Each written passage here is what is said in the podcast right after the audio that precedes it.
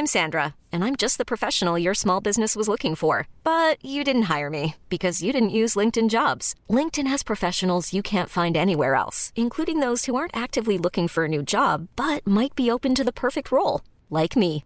In a given month, over 70% of LinkedIn users don't visit other leading job sites. So if you're not looking on LinkedIn, you'll miss out on great candidates like Sandra. Start hiring professionals like a professional. Post your free job on linkedin.com/achieve today.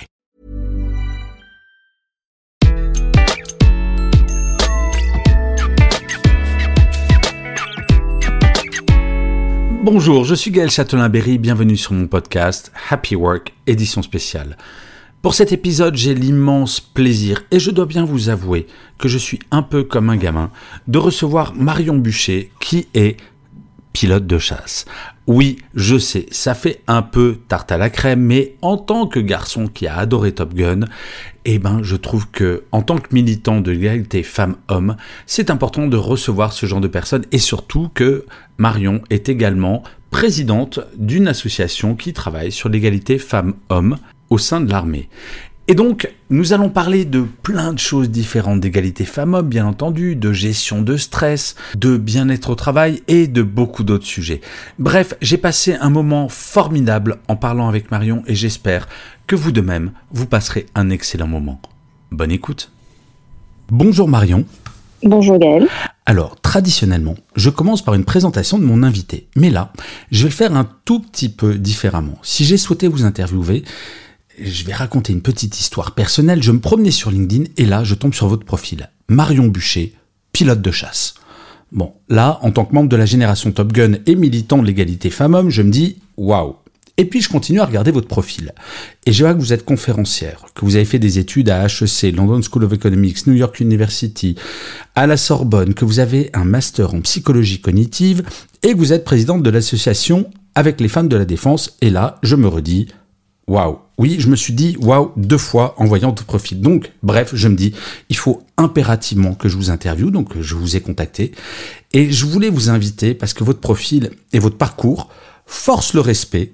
Et j'ai mille questions à vous poser. Alors, malheureusement, comme vous le savez, nous n'avons pas le temps de vous poser mille questions, mais je vais commencer par une question toute simple sur votre engagement pour la cause des femmes qui a l'air d'être très présent actuellement, puisque vous êtes présidente de Avec les femmes de la défense. Alors est-ce que vous pourriez nous présenter cette association rapidement et m'expliquer le pourquoi de cet engagement? Alors avec les femmes de la défense, c'est une association qui a été créée en 2016. Euh, il s'avère que tous les grands ministères se sont dotés d'un réseau féminin. Alors j'aime pas trop cette euh, formulation, mais c'est celle qui est plutôt en, vogue. Euh, et donc c'est Jean-Yves Le Drian qui avait approché notamment la euh, euh, Chantal Roche, qui était colonel, qui est passé général ensuite et qui, euh, qui a été la première présidente, pour que, euh, bah, pour que le ministère euh, de la Défense à l'époque euh, se dote également d'un réseau. Alors, Mhm. Nous, nous sommes un réseau qui œuvre en faveur de la mixité, euh, c'est-à-dire d'avoir une représentation dans nos rangs euh, qui soit à peu près celle euh, de la population française. Ce qui est loin d'être le cas aujourd'hui, j'imagine. Non, c'est pas le cas aujourd'hui. Euh, on a des chiffres euh, euh, qui évoluent entre 15 et 25% Alors le service de santé des armées, par contre, a, beaucoup plus de femmes. Euh, mais sur les armes et, et directions, on a des taux qui sont plus faibles que, bah, que les taux qu'on trouve dans la population générale. Mais alors, l'image que le milieu militaire renvoie, c'est que c'est quand même très, euh, voire trop masculin. Est-ce que vous voyez, vous, une évolution? Parce que ça fait, je crois que ça fait 20 ans que vous êtes dans l'armée. Est-ce que pendant ces 20 années, euh, vous avez vu une évolution, une tendance, ou c'est juste une sorte de gentille volonté, mais il n'y a pas vraiment de mouvement? Alors en fait, je suis pas sûre que ce soit le milieu militaire qui renvoie une image masculine, mais plutôt la société qui a une image masculine du, du milieu militaire. Oh, c'est intéressant, alors expliquez-moi. Bah, en fait, euh, euh, disons que quand je parle à des gens dans la société civile, euh, ils ont une image assez masculine de ces métiers-là. moi, ça m'est arrivé que une fois, je donnais une conférence sur sur la gestion du stress et le conférencier derrière moi, on se rejoint juste avant le, la conférence et on, commence à discuter avec la personne qui a organisé. Puis le, monsieur derrière moi me demande ce que je fais. Alors comme il allait bien savoir ce que je fais, je lui dis pas forcément, mais là je lui dis ben, je suis pilote de chasse. Et là il commence à me prendre de haut. Pourquoi je, ah bon bah, Je laisse, bon, je, je, je, passe mon chemin et puis après nos deux confrères respectifs, il revient me voir et il me dit euh, je suis désolé pour tout à l'heure, mais je pensais que vous fichiez de moi. Donc euh, c'est euh, mais c'est pas rare que, enfin, j'en ai quelques-unes, des petites anecdotes comme ça. En fait, euh, c'est, elles viennent souvent de gens qui sont pas militaires. Alors, ça veut pas dire que les militaires euh, sont pas euh, pareils, mais disons que pour moi, la question de, du genre des métiers, c'est pas une question qui vient des militaires ou des soignants, où il y a peut-être pas mal de femmes dans certaines spécialités, ou, ou la, ou des coiffeurs, mais c'est plutôt la société qui a cette image-là. Vous avez conscience, malgré tout, Marion, quand même, euh, de, de, faire un métier. Alors certes, c'est peut-être la société qui renvoie cette image de pilote de chasse égale forcément un homme avec un petit H. Euh, mais vous avez conscience que vous faites bouger les lignes, quand même, malgré tout, même si statistiquement ça évolue.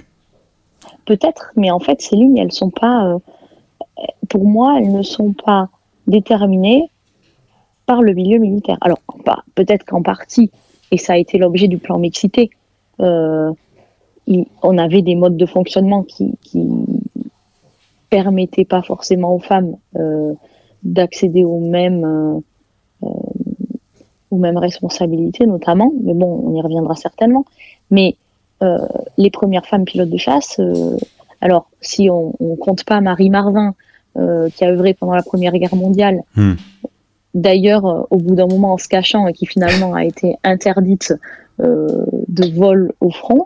Mais les, la première promo, c'est 1946, c'est le général de Gaulle qui avait initié euh, des promos féminines à l'école de chasse. Et les premières brevetées, c'est notamment Elisabeth Boselli. Ah, J'ignorais complètement que c'était le général de Gaulle qui avait lancé ce mouvement. oui, oui, et du coup, avec son départ du pouvoir et je crois l'accident de Marie Bastier, euh, ben, l'expérimentation, enfin, c'est resté au stade d'expérimentation et ça s'est arrêté là. Mais euh, Elisabeth Bouzeli, notamment, euh, elle a quand même fait du Dewatin 520, qui est un avion qui, qui, qui, a quand même des performances assez intéressantes. Donc, elles n'ont pas fait que de la liaison. D'accord. Bon, même si l'histoire est assez complexe, on va pas la développer là, mais pour les gens qui nous écoutent et que ça intéresse, ils trouveront ce qu'il faut sur Internet. Parce bah. que l'armée de l'air a, notamment euh, relaté son histoire dans Air Actualité, le, magazine qui est publié par euh, le service de com de l'armée de l'air. Mais alors, pour revenir sur l'association avec les femmes de la défense, parce que de ce que j'entends, donc et, euh, c'est extrêmement intéressant, donc il y a l'image que le militaire est masculin, et ça, effectivement, il suffit de regarder un film pour voir que euh, pardon, je vais être trivial, euh, mais mis à part G.I. Jane, c'est vrai qu'on voit rarement des femmes militaires, alors que dans la réalité, ce que vous dites, bah, c'est pas l'armée qui est euh, qui finalement genre les métiers.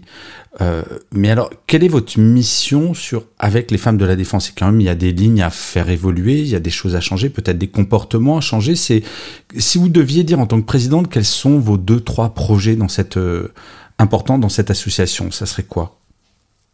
Alors, c'est vrai que nous, euh, même si ces, éléments ils sont peut-être déterminés dans la société dans laquelle on vit, ils sont quand même présents au sein du ministère. Et je pense que c'est tous les réseaux qui œuvrent pour la mixité essaient de s'attaquer à ça de l'intérieur.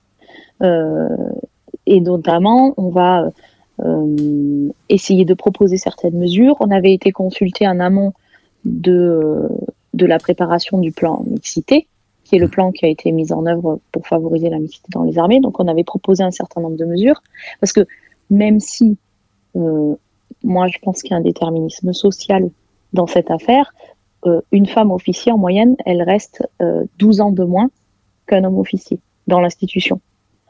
Donc, est-ce qu'il s'explique par quoi, pardon?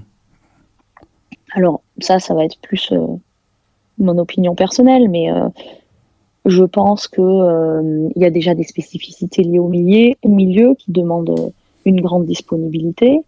Euh, avec des gens qui sont mutés souvent, donc vous êtes Hmm. parfois loin euh, de votre famille, de gens qui pourraient vous aider à, pour tout ce qui est euh, euh, garde des enfants euh, en cas d'absence. Donc ça vous demande une organisation qui, qui peut devenir un vrai casse-tête. Alors encore en plus quand vous êtes euh, mère, mais ou père célibataire, Hmm. euh, parce que ça touche ces problèmes-là touchent statistiquement plus les femmes qui ont statistiquement plus la garde. Mais moi j'ai eu des collègues qui étaient pères célibataires et qui avaient exactement les mêmes problèmes que moi.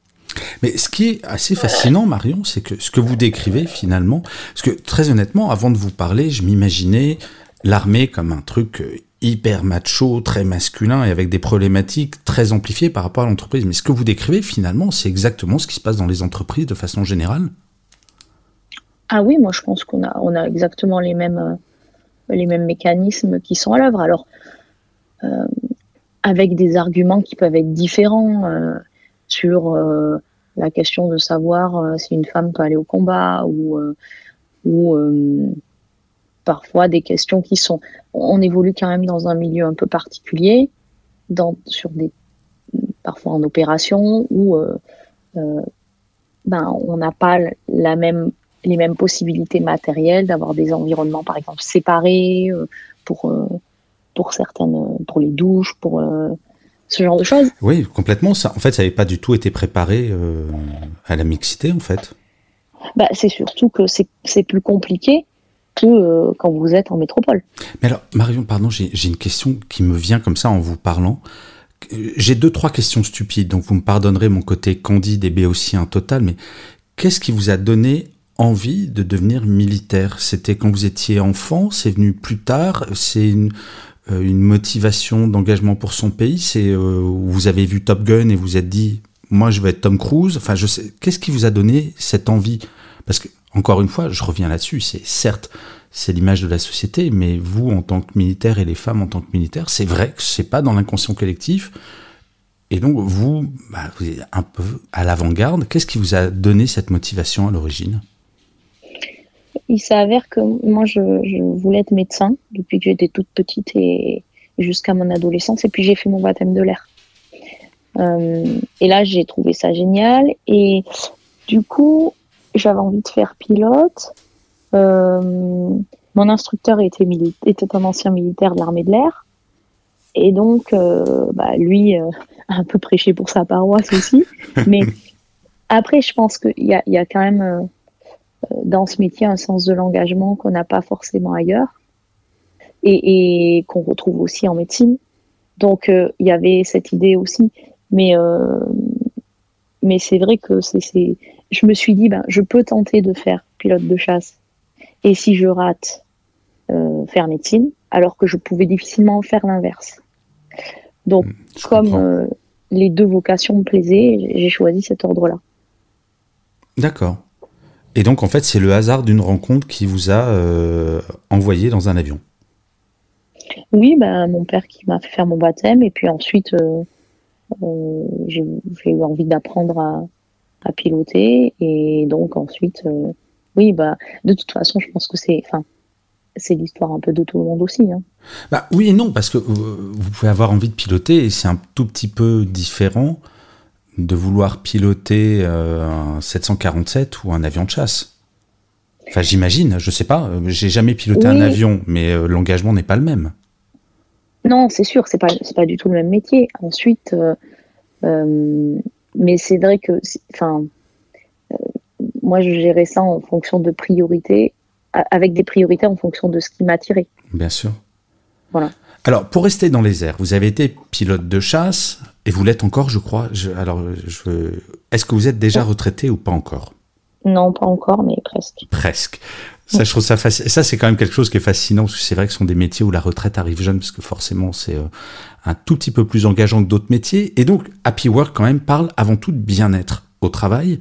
Et j'aimerais savoir, c'est quoi le bien-être au travail pour un pilote de chasse? Parce que j'imagine que le niveau de stress doit être incroyable, qu'en termes de, de physique, bah, vous devez être euh, en permanence au top. Est-ce qu'il y a du bien-être au travail dans l'armée? Alors, pas dans l'armée en général, mais pour un pilote de chasse C'est quelque chose auquel vous prêtez attention? Alors, les armées ont un programme euh, de gestion du stress qui prend en compte ce genre de questions.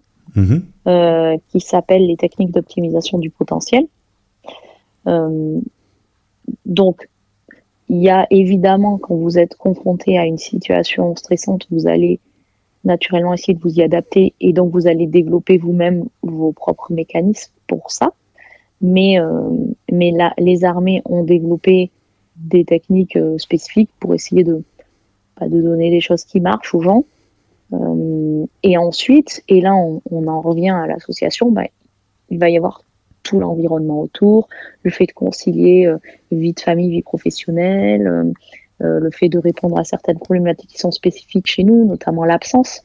Bien sûr. Euh, et donc ça, par exemple, nous, c'est vrai que c'est quelque chose qu'on essaie de qu'on essaie de pousser au niveau de l'association. Mais eh, ah oui, l'association, donc en fait, ça fait le lien par rapport à votre expérience. L'association va essayer de gérer et d'améliorer ce bien-être-là. Mais euh, je reviens sur la question initiale. Euh, J'arrive à conceptualiser ce que c'est le bien-être au travail pour quelqu'un qui euh, va travailler à la défense. Ça, je le vois bien. Et je vois les leviers sur lesquels on peut agir.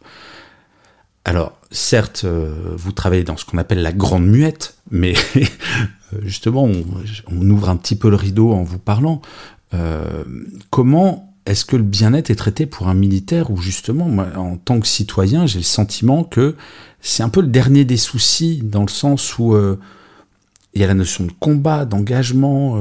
est-ce que la question du bien-être, et là on, parlera du stress après, mais est-ce que la question du bien-être est un, un sujet pour vous individuellement et pour l'institution en tant que telle? Oui, parce que, parce que forcément, euh, euh, l'implication sur, euh, sur la capacité à combattre, elle est importante.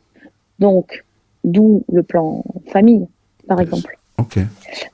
Donc, euh, le ministère réfléchit à, à ça. Alors, euh, je vous jure, ils m'ont pas payé et, euh, et vous parlez de la grande muette, mais pour le coup, euh, l'armée c'est la grande muette parce que les militaires ont, été les derniers citoyens à avoir le droit de vote, mais pas du tout parce que on a une culture du secret. Et d'ailleurs, moi, pardon pas- Marion, je vous interromps tout de suite. Je savais pas, c'est c'est quoi ça? Les militaires n'aient pas le droit de vote?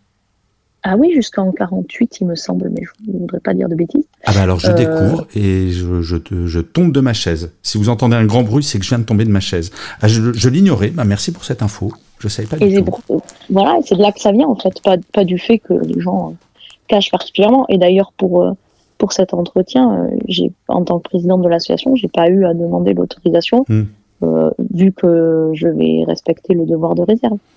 Bien sûr. bah, Et puis c'est pas tout à fait l'état d'esprit de Happy Work de, vouloir taper sur des institutions qui sont quand même assez extraordinaires. Alors.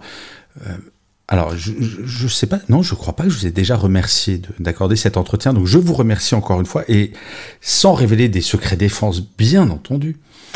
Euh, dans les questions que je vais vous poser, c'est, on parle souvent de stress au travail. euh, et c'est vrai que quand je m'imagine vous en mission ou quand je vois des terrains je me dis ok, en termes de stress, aller travailler à la défense ou moi ce que je fais d'aller dans mon bureau, faut quand même relativiser la notion de stress parce que c'est euh, vous, c'est votre vie.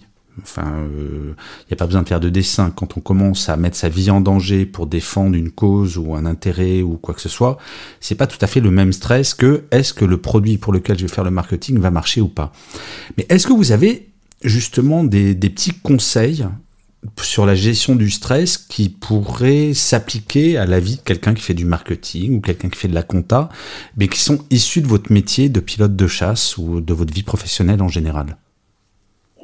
Alors en simplifiant à l'extrême, euh, euh, ce qu'on utilise nous, on se réfère pas mal aux approches transactionnelles du stress et donc en gros, euh, on fait à tout moment une évaluation entre les ressources internes qu'on perçoit pour faire face à une situation et les demandes qu'on perçoit de cette situation.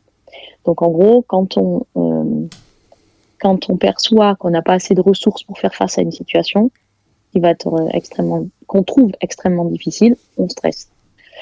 Donc euh, dans les euh, dans les méthodes, il peut y avoir déjà une évaluation plus fine de ses ressources, ou alors euh, le fait d'augmenter ses ressources. Et c'est ce qu'on fait avec l'entraînement.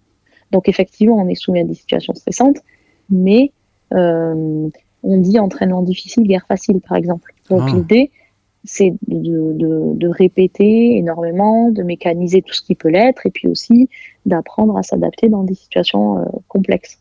En fait, c'est de la gestion des émotions poussée à l'extrême. C'est ça?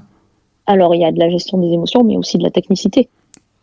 Parce que D'accord, c'est d'avoir des euh, mouvements et des réflexes qui deviennent, enfin des, mou- des gestes techniques qui deviennent des réflexes qui vont arriver même si l'émotion est extrême. Oui, par exemple. Euh, après, euh, après, ça va être aussi euh, définir des priorités et, et les gérer, et puis être capable de déléguer certaines, certaines choses ou d'abandonner certains items qui sont pas forcément prioritaires. Mais et ça, ça, ok, c'est le stress du combat. Mais après, il y a tout le reste, c'est-à-dire euh, le stress de la vie quotidienne euh, ou euh, la gestion de la base arrière. Euh, et voilà. Et là, c'est par exemple ce qu'on- essaie de, promouvoir avec l'assaut. Mais, euh, mais enfin, on est soumis, au, certes, euh, au, au combat et dans les situations euh, à l'étranger, en, en, en engagement opérationnel, d'ailleurs pas forcément à l'étranger, puisqu'on est aussi euh, engagé sur le territoire national, mais euh, il peut y avoir un stress qui est dû au métier, mais ça, on, l'apprend aussi. Euh, on apprend à le gérer à l'entraînement et grâce aux techniques d'optimisation du potentiel qu'on se- bute. Et puis, euh, la gestion du stress que nous, on, on essaie de pousser aussi euh, avec, avec les femmes de la défense. Mais vous avez conscience, Marion, ou pas, que vous faites un métier très atypique? Je disais en introduction qu'il force l'admiration. C'est même pas une question d'admiration, c'est euh, que par rapport à 99% des gens, vous faites un métier de barge, ou pas. Ou pour vous, bah, c'est pas différent finalement que de faire un métier lambda. Alors, c'est un peu différent dans les exigences que ça demande, mais je- euh, là où c'est pas forcément différent, c'est qu'il y a, il y a quand même un paquet de métiers. Enfin, je veux dire, pilote de chasse n'est pas le métier unique. euh, Déjà, dans les armées, on trouve Ah non, dans les armées, bien sûr. Voilà, tout un tas de panels de métiers qui sont euh, quand même euh, euh, exigeants et euh, dont les enjeux sont, sont importants, mais euh, vous avez d'autres métiers aussi, euh, tous les métiers de la sécurité, Bien sûr, bah, les, euh, les policiers, les gendarmes. policiers, voilà, gendarmes, vous avez les métiers de la santé aussi, où vous avez quand même, vous pouvez avoir la vie de gens entre vos mains, et puis vous avez aussi des métiers euh, euh, plus classiques. Enfin, moi, je suis administratrice de la caisse de retraite des anciens combattants. Euh, on gère quand même euh, euh, 12 milliards d'euros de, de, Wow. d'actifs, de gens qui, qui nous ont confié leurs économies pour pouvoir euh, s'assurer une retraite et, et paisible. Donc, euh, c'est pas les mêmes, ce sont peut-être pas des enjeux vitaux, mais par contre, euh, sont des enjeux financiers qui peuvent avoir un, énorme impact sur la vie des gens. Donc, si on commence à englober tout ça, et on l'a vu pendant le confinement aussi, euh, bah, il y a des gens euh, dont on était quand même euh, heureux qui puissent et qui font pas des métiers qui sont connotés comme tels socialement, mais tous les métiers essentiels, tous les travailleurs essentiels, on les a vus. Donc en fait, là encore, on revient sur une vision sociale euh, des métiers qui, qui est peut-être un petit peu trop caricaturale. Oui, complètement. Mais j'ai trop été marqué par Top Gun. C'est ce qu'on se disait au téléphone en préparant ça. C'est vrai que il y a une image, malgré tout, qui est, euh, qui est renvoyée par la société. Et c'est pour ça que c'est très intéressant de parler avec vous. Et en plus, vous faites plein de métiers. Il y en a un que je connais bien, puisque vous êtes également conférencière depuis six ans, je crois. Est-ce que vous pourriez nous en dire plus? Vous parlez de quoi en conférence? Principalement de des questions de gestion du stress, euh, gestion de la charge mentale, euh, ensuite la motivation. On m'a demandé aussi de parler de résilience de temps en temps. Hmm. En fait, euh, disons qu'avec le master 1 que j'ai passé en psycho, les gens ont des problématiques et moi j'essaie de raccrocher ça à, euh, à un- un- des concepts théoriques et, ce qu'on peut trouver dans la littérature en l'illustrant avec des, des anecdotes qui viennent de mon métier. Donc vous zénifiez les gens, en fait. Euh, Je sais pas. mais disons qu'on discute de, choses qui, leur, qui peuvent leur poser problème. Ah mais c'est super. Alors Marion, on arrive à la dernière question et comme d'habitude, je, vous ai fait travailler. Alors j'espère que vous avez bien travaillé, parce que mm. à chaque fois je demande quelle est votre citation ou votre mantra préféré et pourquoi ce choix? Avez-vous bien travaillé, Marion? En fait, j'ai pas une citation, j'ai un livre ah. euh, qui contient lui-même plein de citations. Euh, ce sont les vertus de l'échec de Charles Pépin. Mm-hmm. Euh, et, donc, il, cite pas mal de gens, euh, Benjamin Franklin euh, notamment. et je trouve que ça. J'ai bien aimé ce livre parce que ça m'a aidé à, me lancer des challenges dans la vie sans forcément me mettre la pression. Et donc, force, et quand on parle de stress, et ben justement, ça m'a permis de diminuer cette, cette demande perçue de la situation, me disant qu'aussi, bah, si j'échouais, c'était pas forcément très très grave et que je pourrais très bien m'épanouir dans autre chose. Oui, la relation à l'échec, c'est vrai que ça, ça permet de beaucoup relativiser et de se lancer probablement en réduisant son niveau de stress.